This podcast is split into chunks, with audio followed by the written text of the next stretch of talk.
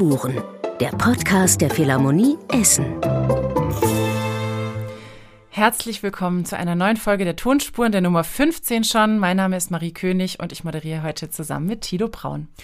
Hallo auch von mir und äh, ich möchte gerne den Gast unserer heutigen Folge vorstellen mit ein paar Beschreibungen. Unbändige Energie, Mut in die Extreme zu gehen, sich vollkommen zu verausgaben für die Musik, für die Kunst aber auch die Fähigkeit, fantasievoll an die Musik heranzugehen, empfindsam dem nachzuspüren, was da eben auch drinsteckt in der Musik, die sie spielt. Das sind Dinge, die zumindest ich verbinde mit Patricia Kopaczynskaja, Porträtkünstlerin in Essen in dieser Spielzeit und unser heutiger Gast in den Tonspuren. Herzlich willkommen, wir freuen uns sehr. Ich freue mich auch. Hallo.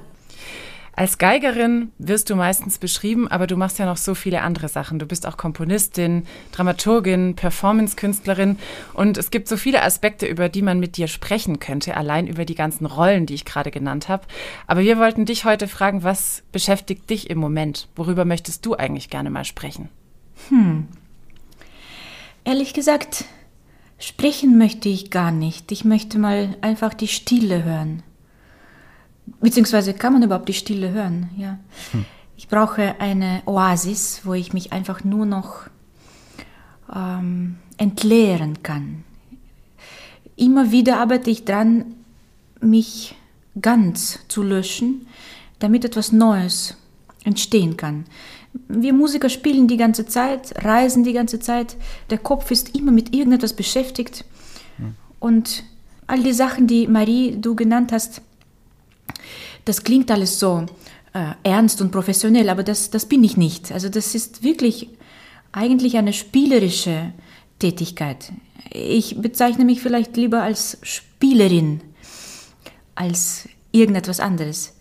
Das sind alles Elemente, die in der Kunst sind, ähm, Geschichten erzählen und zum Geschichtenerzählen gehören. Also wie sieht eine Bühne aus? Wie bewegt man auf diese Bühne sich? Wie wie sieht es aus? Wie klingt es? Wie ist ein Stück? Was ist hinter diesen Noten versteckt? Also eigentlich ist es immer ein Spiel ähm, mit dem, was vorliegt, mit dem Material, mit unserer Fantasie, mit dem, was uns mit diesem Stück verbindet und wo wir es aufführen und wie wir es weiterbringen, dem, dem, hm. dem Publikum, in die Herzen der Zuhörer.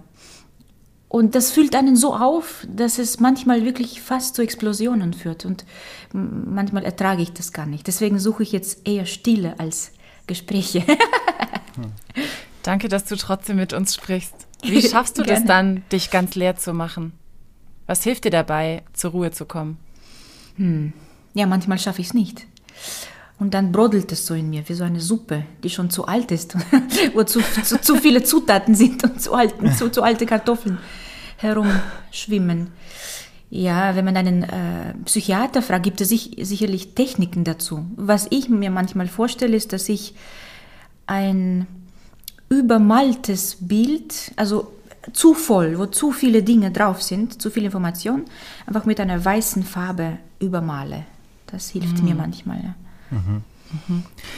Ich habe äh, gelesen, dass du vor Konzerten auch darauf achtest, genügend Schlaf zu bekommen. Also auch sogar am Tag noch. Ich glaube, zwei Stunden sogar teilweise noch schläfst. Ist das so eine Art von Ritual auch für dich, um innerlich das weiße Papier auf die Seele zu streichen und dann die Fähigkeit haben, eben die Energie, die ich vorhin angesprochen habe, dann auch bringen zu können, die äh, deine Konzerte ja auf jeden Fall im Publikum äh, dann beleben und die immer wieder besprochen und wahrgenommen wird.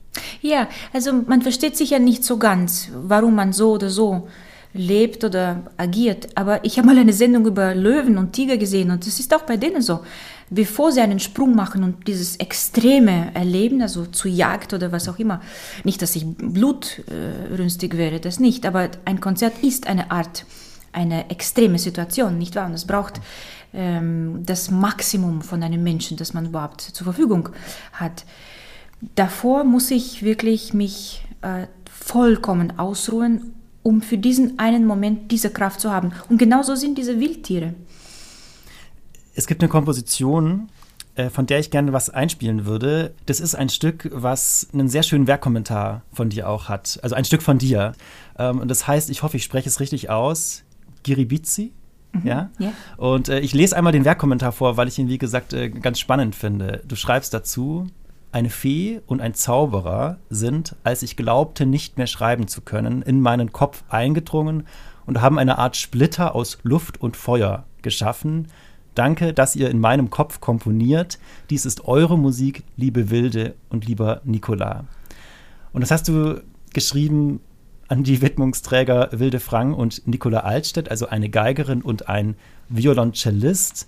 Und den Ausschnitt aus diesem Stück, den ich jetzt anspielen möchte, trägt den Titel Giocoso Serioso, also verspielt und ernst. Ähm, ich spiele erstmal ab und dann können wir vielleicht nochmal darüber nachdenken, welche Seiten von dir auch darin stecken könnten.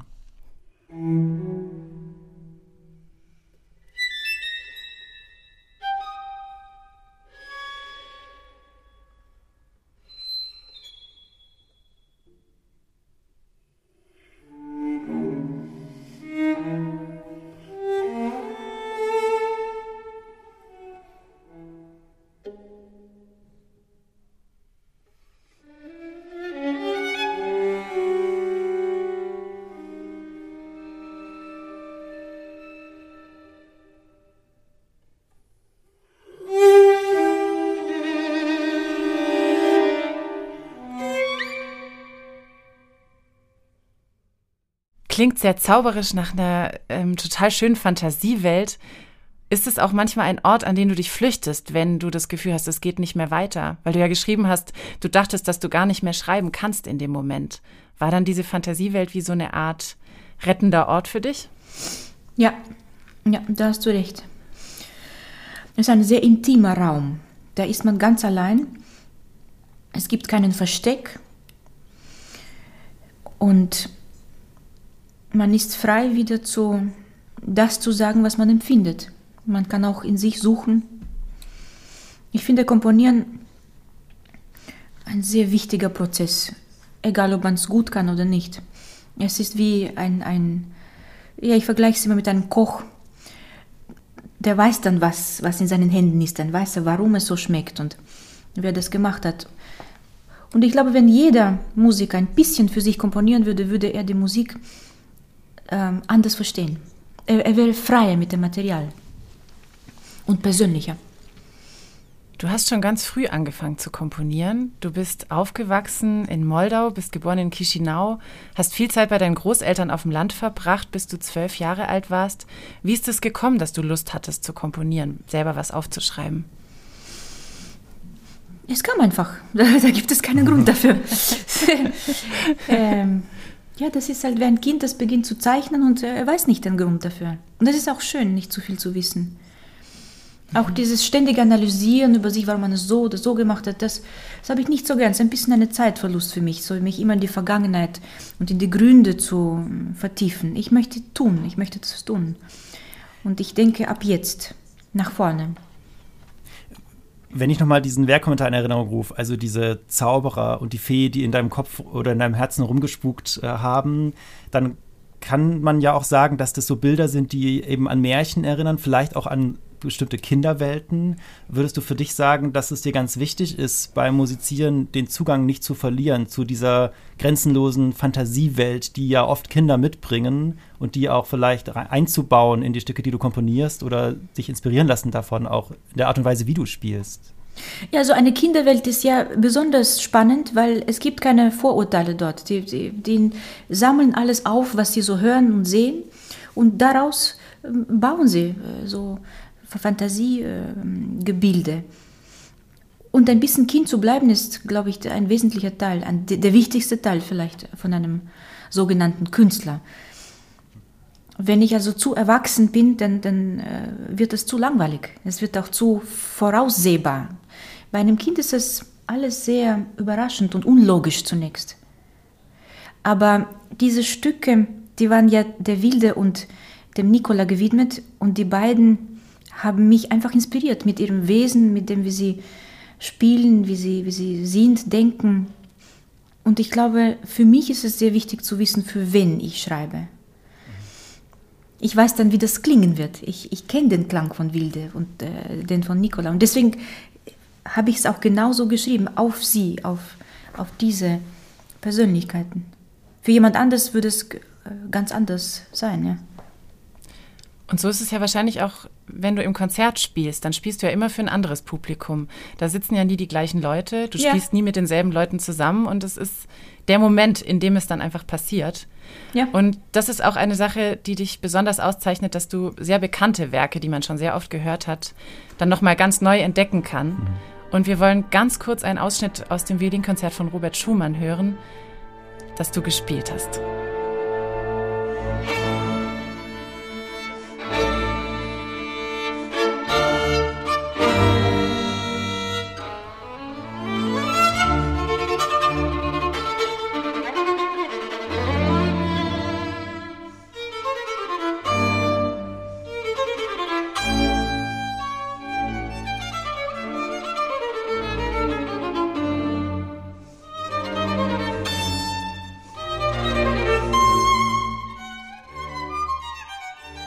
Ist es schwieriger, in diesen bekannten Werken das Neue zu finden?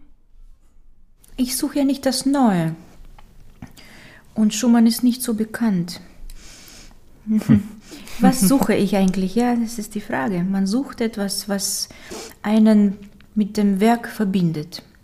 Was man eigentlich selbst ganz ehrlich von sich aus sagen kann. Was man schon weiß darüber, ist ja nicht so spannend vielleicht. Und warum gehe ich in ein Konzert als Zuhörer? Ich möchte natürlich zunächst das Stück hören, wenn ich es kenne, ähm, freut es mich wieder zu hören. Aber wenn ich es schon oft so gehört habe, dann stelle ich mir vor, ist es doch ein bisschen langweilig, wenn ich es immer auf die gleiche Weise höre. Also es ist nicht schlecht, ein Kunstwerk von verschiedenen Aspekten zu beleuchten. Das ist ja auch bei einem Bild so. Ein, ein Galerist experimentiert ja auch mit der Zusammenstellung von, von den Bildern. Er denkt sich ein Thema aus und, und so weiter. Man versucht also immer diese Wahrnehmung zu erfrischen. Man versucht diese Stücke in einen Raum äh, zu geben, wo andere Dinge damit passieren, wo man etwas anderes oder etwas Neues bemerkt, empfindet, liest, in diesem Stück liest. Und Schumann ist zum Beispiel für mich etwas äußerst Persönliches und Bemerkenswertes. Es ist ja nicht wirklich für Geige geschrieben. Es ist sehr unbequem zu spielen. Es klingt auch nicht gut. Und wenn man versucht, es schön zu spielen, dann stimmt es auch nicht. Weil so war es ja auch nicht wirklich gemeint. Es ist ein Konfliktstück, es ist ein problematisches Stück. Sowohl instrumental als auch musikalisch. Es wiederholt sich ständig. Es kommt eigentlich zu keinem Ergebnis. Und man weiß ja, das ist ein letztes symphonisches Stück. Es hat ein paar Jahre gedauert und dann, dann äh, hat er nicht mehr gelebt. Also er, er, war auch außer seinem Verstand. Das waren die Folgen von seinem Syphilis. Er äh, hat auch versucht, sein Leben zu beenden, während er die Geistervariation geschrieben hat, wo ja das gleiche Thema wie in diesem Violinkonzert ist, im äh, langsamen Satz, wo er gedacht hat, dass er das Thema noch nicht geschrieben hat. Er dachte, dass er das träumt. Er dachte, dass die Geister von Schubert und Mendelssohn ihn aufsuchen und ihm dieses, diese Melodie mhm. diktieren. Also er war vollkommen in einem, also für uns, Wahn eigentlich. Ja, ne? das ist un, ein unbegreifliches Delirium oder was auch immer das ist. Das können wir gar nicht verstehen, was es ist. Aber jedenfalls ist es auch ein Abschiedswerk für mich. Vor allem der langsame Satz von Clara von seiner Geliebten, von seiner Liebe und eigentlich seinem Leben. Und jetzt, wo wir auf unserem Planeten sehen, dass wir eigentlich auch schon in diesem Stadium sind, wo man sich vielleicht auch schon in einen Abschied hineindenken sollte, dann gibt es plötzlich eine Parallele auch zu unserer Situation heutzutage. Hm. Also etwas Un Unlösbares, so wie die Kriege, die jetzt überall laufen, der, der Tod, der, die, das Unlösbare, ja. Und, und dann kann man sich vielleicht als dieses verletzliche Wesen, das nicht mehr lange so in diesem Sinne zu leben hat, in dieses Stück hineinbegeben und man empfindet dann ganz Neues. In dem Sinne ist es neu, ja. Warum ist es dir auch so wichtig, das in der Musik auch zu zeigen? Weil es gibt ja viele Menschen, die, wenn sie Violinkonzert von Schumann auf dem Programm lesen, wahrscheinlich eher mit der Erwartung ins Konzert gehen, äh, das wird schöne romantische Musik, etwas zum Träumen, etwas zum Schwelgen, etwas, in dem ich mich vielleicht auch erholen kann von den ganzen Krisen dieser Zeit. Aber so wie du es spielst, wir haben es ja gerade hören können, steckt eben dieses ganze psychopathische, zerrissene in der Musik mit drin und ich komme gar nicht raus. Das heißt, ich erlebe vielleicht eher eine, äh, einen Horrortrip.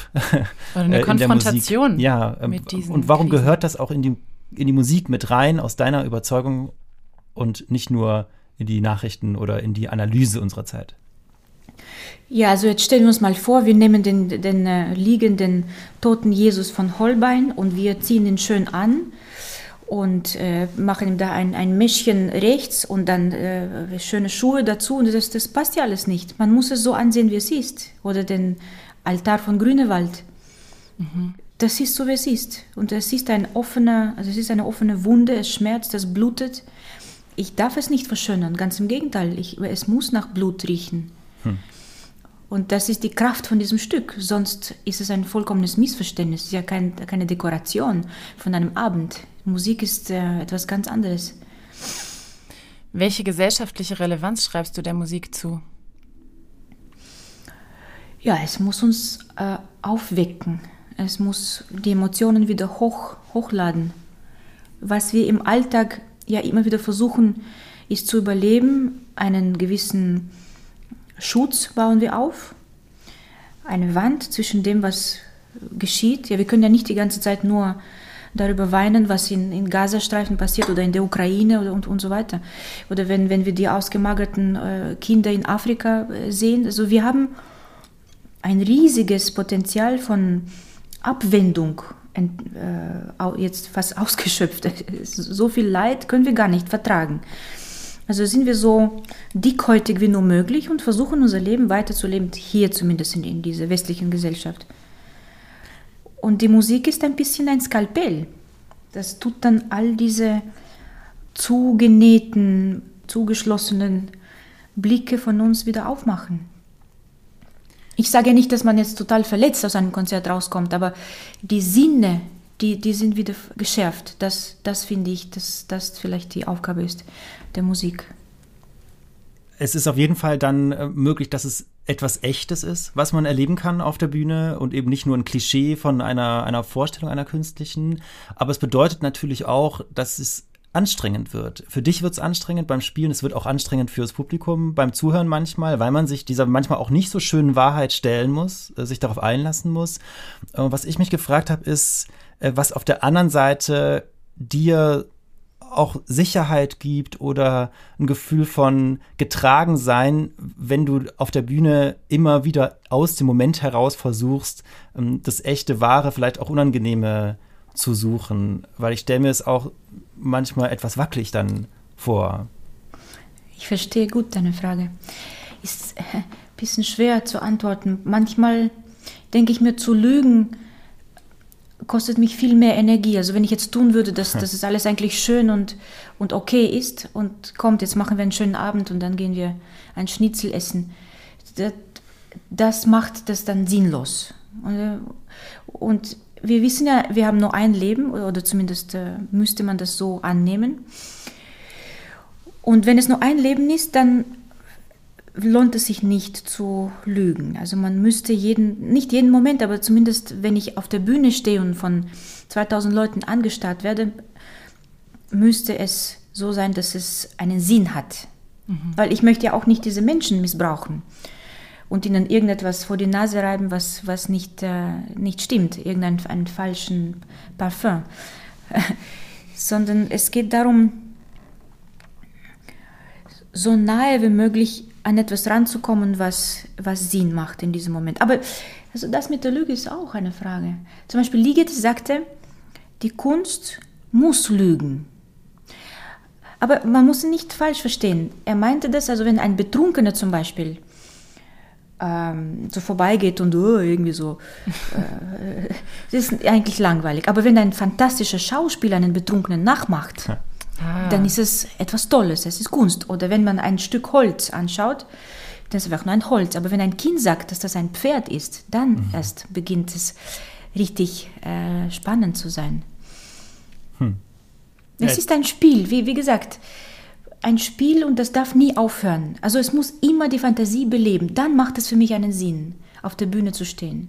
Sonst bin ich eigentlich viel lieber zu Hause und äh, koche was oder lese ein Buch oder bin mit meiner Tochter oder, und bin Mama, Mensch, was auch mhm. immer weil wir jetzt so viele ernste Themen auch und ernste Musiken gerade angesprochen haben, ich würde gerne noch ein anderes Beispiel zeigen, äh, weil du auch äh, an der Geige deutlich machst, wie aufregend und wie äh, partyreich das Leben sein kann. Ich habe einen kleinen Ausschnitt von einem Vivaldi-Konzert äh, hier vorbereitet, was lebt vor Energie und das würde ich gerne einmal einspielen. Musik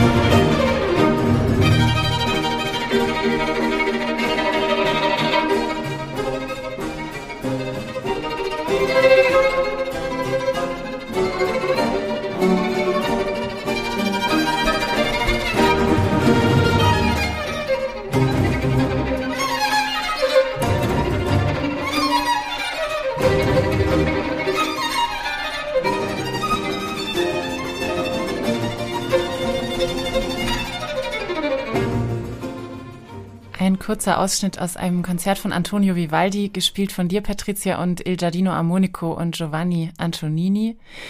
Thilo, ich weiß nicht, was du sonst noch zu diesem Stück sagen wolltest, aber was mir dann noch äh, in den Sinn kommt, ist, dass du ja schon immer wieder mit denselben Menschen auch zusammenarbeitest und ich mir vorstellen kann, dass ja auch eine Kraftquelle oder eine Sicherheit ist, dass du extrem viele musikalische Freundschaften hast. So erscheint es mir zumindest. Ist es auch was, was dir immer wieder Anlaufstellen gibt in diesem schnelllebigen Kulturbetrieb? Ja, ich habe früher eine andere Prioritätenliste gehabt. Also bei mir war Nummer eins, was ich mache. Und dann Nummer zwei, mit wem. Und drei, weiß ich nicht mehr. ähm, und jetzt hat sich das etwas geändert. Also jetzt bin ich 46 und habe eine neue Weisheit erfahren. Mit wem ist es wichtiger, als was ich mache? Weil man kann also jeden Blödsinn machen, aber es kommt wirklich darauf an, mit wem. Wer ist dein Partner auf der Bühne? Und dann beginnt es so richtig spannend zu werden und man kann wirklich zu ganz neuen und überraschenden Ergebnissen kommen. Mhm. Ich habe tatsächlich, äh, du sagst viele, ich finde es nicht viele. Ich habe ein paar Leute, mit denen ich wirklich alles machen kann. Mhm. Und das ist so wahnsinnig schön, weil es beginnt eine Familie zu sein. Man kennt einander, auch in schwierigen Momenten ähm, unterstützt man einander. Das ist sehr wichtig, das Menschliche, glaube ich, weil dann sind auch die Schwächen erlaubt. Und mit dem zunehmenden Alter wird man nicht stärker, nicht schneller, nicht produktiver, aber man weiß ein bisschen besser mit seiner Zeit umzugehen. Und wenn man sich mit Freunden zusammentut, kommt man ziemlich bald zur Sache, ohne zu viel zu arbeiten. Das ist dann irgendwie so ein spielerischer Prozess. Es kommt aus dem Kaffee trinken über ein Gespräch äh, über das Leben und plötzlich kommt schon der absolut richtige Ton. Und dann ist es schon ein Teil des Lebens. Es ist kein Kunstwerk mehr, sondern es ist das Leben selbst. Egal, was ich mache. Zum Beispiel äh, die Ursonate von Kurt Schwitters haben wir zusammen mit drei Musikern gemacht und mit denen mache ich so viele verschiedene andere Sachen mit Reto Biri, dem Klarinettisten, dem unglaublichen Musiker.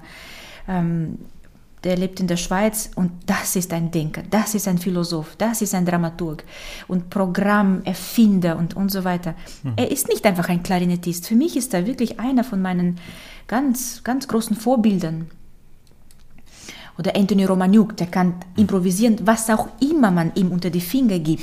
Mhm. Er spielt Orgel, äh, Cembalo, Pianoforte, Klavier, was auch immer. Von, von frühester Musik bis Jazz und Popmusik und, und so weiter. Das sind für mich echte Musiker und Menschen. Mhm. Aber auch Il Giardino Armonico oder Sol Gabetta oder Polina Leschenko, Jonas Ahonen, mit dem ich dann Piero Lunaire aufgenommen habe. Das ist eine Familie und mit denen schneiden wir unseren Salat und, und kochen unsere Suppe. ich würde dich gerne noch nach einem Ensemble fragen, nach Kamerata Bern. Du wohnst ja auch in der Schweiz. Äh, kannst du sagen, was dieses Ensemble als Freunde, als Familie und als musikalische Partner für dich besonders macht? Ja, das Schöne ist eben, dass man nicht mehr Dinge erklären muss. Das sind Musiker, die äh, jeder für sich eine sehr große Erfahrung mitbringen. Und in Camerata Bern war das Schönste, äh, dass ich von meiner Haustür bis in, in den Proberaum irgendwie 15 Minuten zu Fuß hatte. Das ist besonders schön. Äh, schadet man der Umwelt nicht. Wir haben eine jahrelange Zusammenarbeit und niemand ist mehr überrascht, wenn ich mit besonders originellen Ideen komme. Nicht so ganz durchgeplant. Also die, die nehmen alles in Kauf und sie wissen, es wird am Schluss funktionieren. Sie kennen mich also so gut, dass jeder Chaos erlaubt ist, jede Improvisation, Fragen. Mhm. Sie brauchen keine Bestätigung. Wir kennen einander. Es ist eine Sicherheit zwischen uns, wie bei den Akrobaten. Ich kann sehr hoch springen, sie werden mich immer auffangen. Das ist also ein sehr gut eingespieltes Team. Oh, wie schön. Mit diesem Ensemble bist du auch in Essen zu Gast in der Philharmonie mit dem Programm Exile. Und das ist ja. noch ein Thema, was mich auch interessiert hätte. Du bist schon mit zwölf ähm, von deiner Heimat in Moldau weggezogen mit deinen Eltern nach Wien und hast dann dort studiert und bist aber seither gefühlt irgendwie schon so ziemlich viel auf der Welt unterwegs. Also die Schweiz, Bern war ein wichtiger oder ist ein wichtiger ähm, Ort für dich, an dem du dich wahrscheinlich auch zu Hause fühlst. Aber dieses Exil, diese Erfahrung, nicht so ganz zu Hause zu sein, ist es auch was, was dich persönlich sehr geprägt hat? Ja, sehr. Ich vergleiche mich immer ein bisschen mit einem Baum, der ohne Wurzeln irgendwie so in der Luft herumschwebt und nie mehr seine Heimat findet. Es blüht zwar immer wieder auf, aber das alles basiert nicht mehr auf einer richtigen Erde. Und immer wieder, wenn ich auf der Bühne bin, da schlägt es ein bisschen Wurzeln hinein. Das, die, die wachsen in die Stücke rein, in, in meine psychischen Zustände. Mhm. Aber es ist kein geografischer Ort mehr. Und ich kann sehr gut Menschen verstehen, die ihre Heimat verloren haben und sie nie mehr finden. Und ich habe das Glück als Musiker immer wieder Orte zu finden, wo ich dann doch wieder zu Hause bin, aber so richtig eigentlich nicht mehr. Bist du schon so daran gewöhnt, dass du es auch nicht mehr vermisst?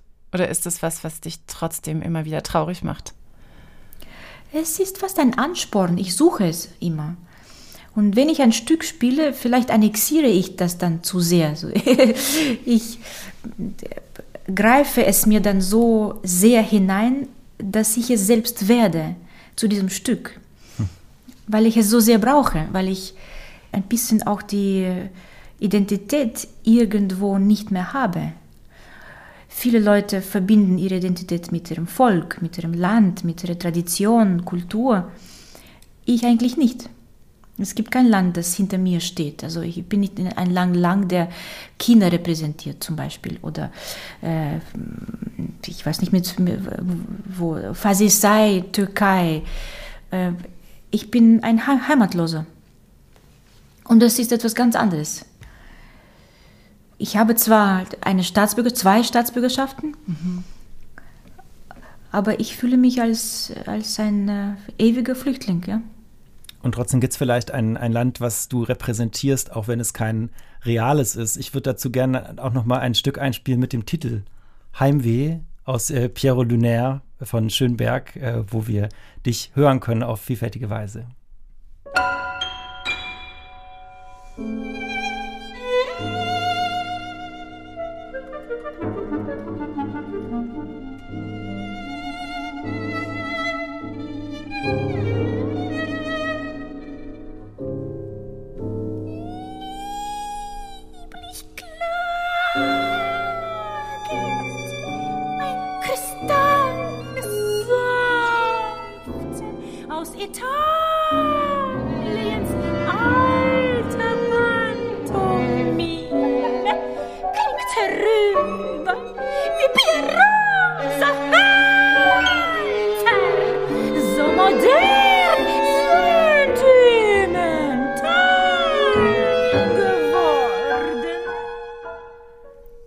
Der Beginn von Heimweh aus Pierrot Lunaire von Arnold Schönberg.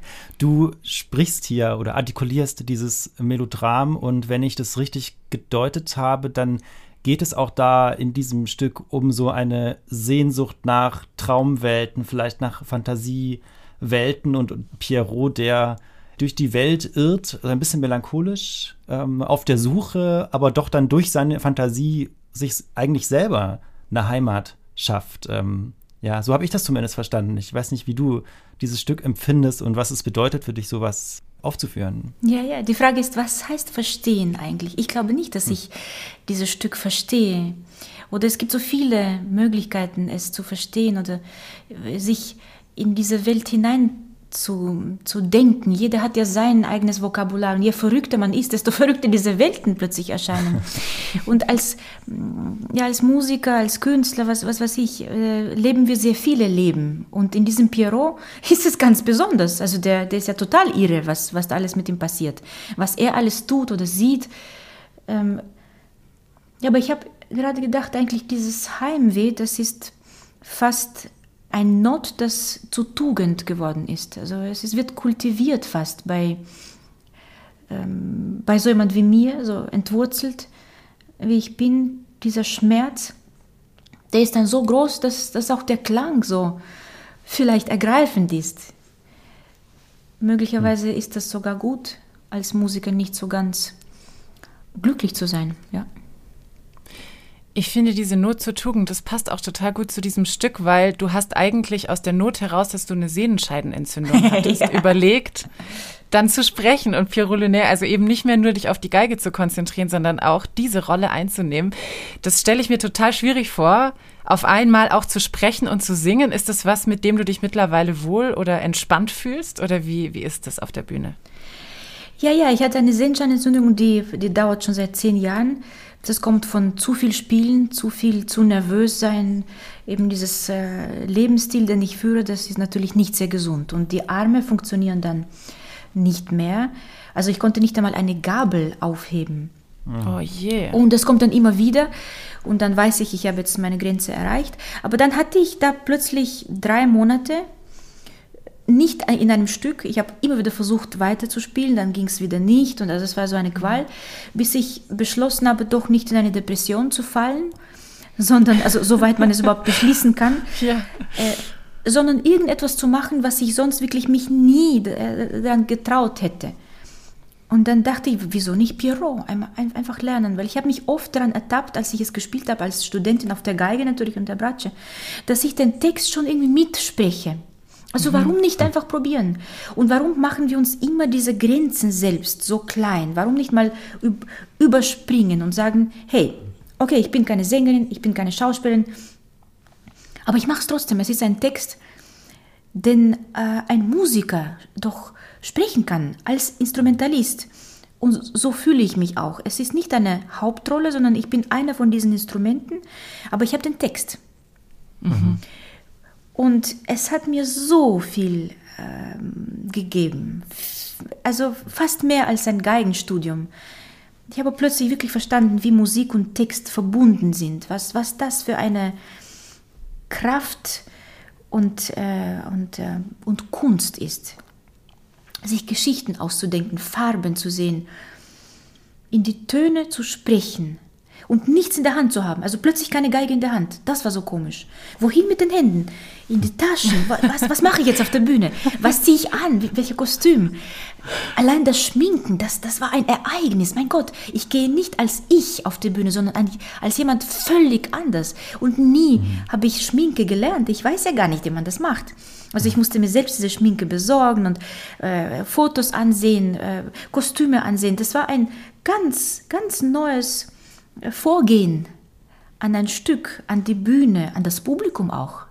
Wer wissen will, wie das aussieht, nur als kleinen Service-Hinweis, es gibt im Booklet zu dieser CD auch sehr schöne Bilder davon, von äh, Patricia Weiß geschminkt als Pierrot in einem sehr weiten äh, Kostüm mit so großen Pummeln dran, also ein Clownskostüm, was aber auch eine große Melancholie ausdrückt. Ja, ja. Also diese beiden Welten, die da auch rüberkommen. Und ich musste gerade dran denken, als du gesagt hast, mit der Musik sprechen, das ist natürlich was, was dein Spiel auch sehr stark auszeichnet, dass auf einmal Schubert oder Kopaczynska ja zeitgenössisch oder ein Schumann Konzert ganz nah beieinander sind, weil sie zwar aus anderen Zeiten kommen, aber weil sie eben alle direkt zu mir sprechen, weil es ein Klang ist, der nicht irgendein Museumsstück präsentiert, was ich mir anschauen kann hinter der Vitrine, sondern weil es etwas Lebendiges ist, was in dem Moment gerade passiert und ja anrührt und manchmal eben auch angreifen kann. Am 17.03. ist das Konzert mit Kamerata Bern Exile, von dem wir gerade schon gesprochen haben, in der Philharmonie Essen und am 4.05. bist du auch nochmal da in deiner Zeit als Porträtkünstlerin. Da spielst du dann mit dem Orchestre des Champs-Élysées und Philipp Herrewege als Dirigent und da gibt es dann das Robert Schumann Konzert, äh, was wir vorhin schon gehört haben, das Violinkonzert. Und damit beschließen wir unser Gespräch heute. Vielen, vielen Dank, liebe Patricia, dass du dir die Zeit genommen hast. Wir wünschen dir noch eine hervorragende Zeit als Porträtkünstlerin an der Philharmonie Essen und bedanken uns auch bei euch fürs Zuhören der Tonspuren. Wenn euch dieser Podcast gefällt, schreibt uns gerne über die Social Media Accounts der Philharmonie Essen. Und dieser Podcast erscheint jetzt immer am ersten Freitag im Monat. Also schaltet gern wieder ein. Bis dann. Tschüss. Ja, danke, Patricia. Danke. Tonspuren, der Podcast der Philharmonie Essen.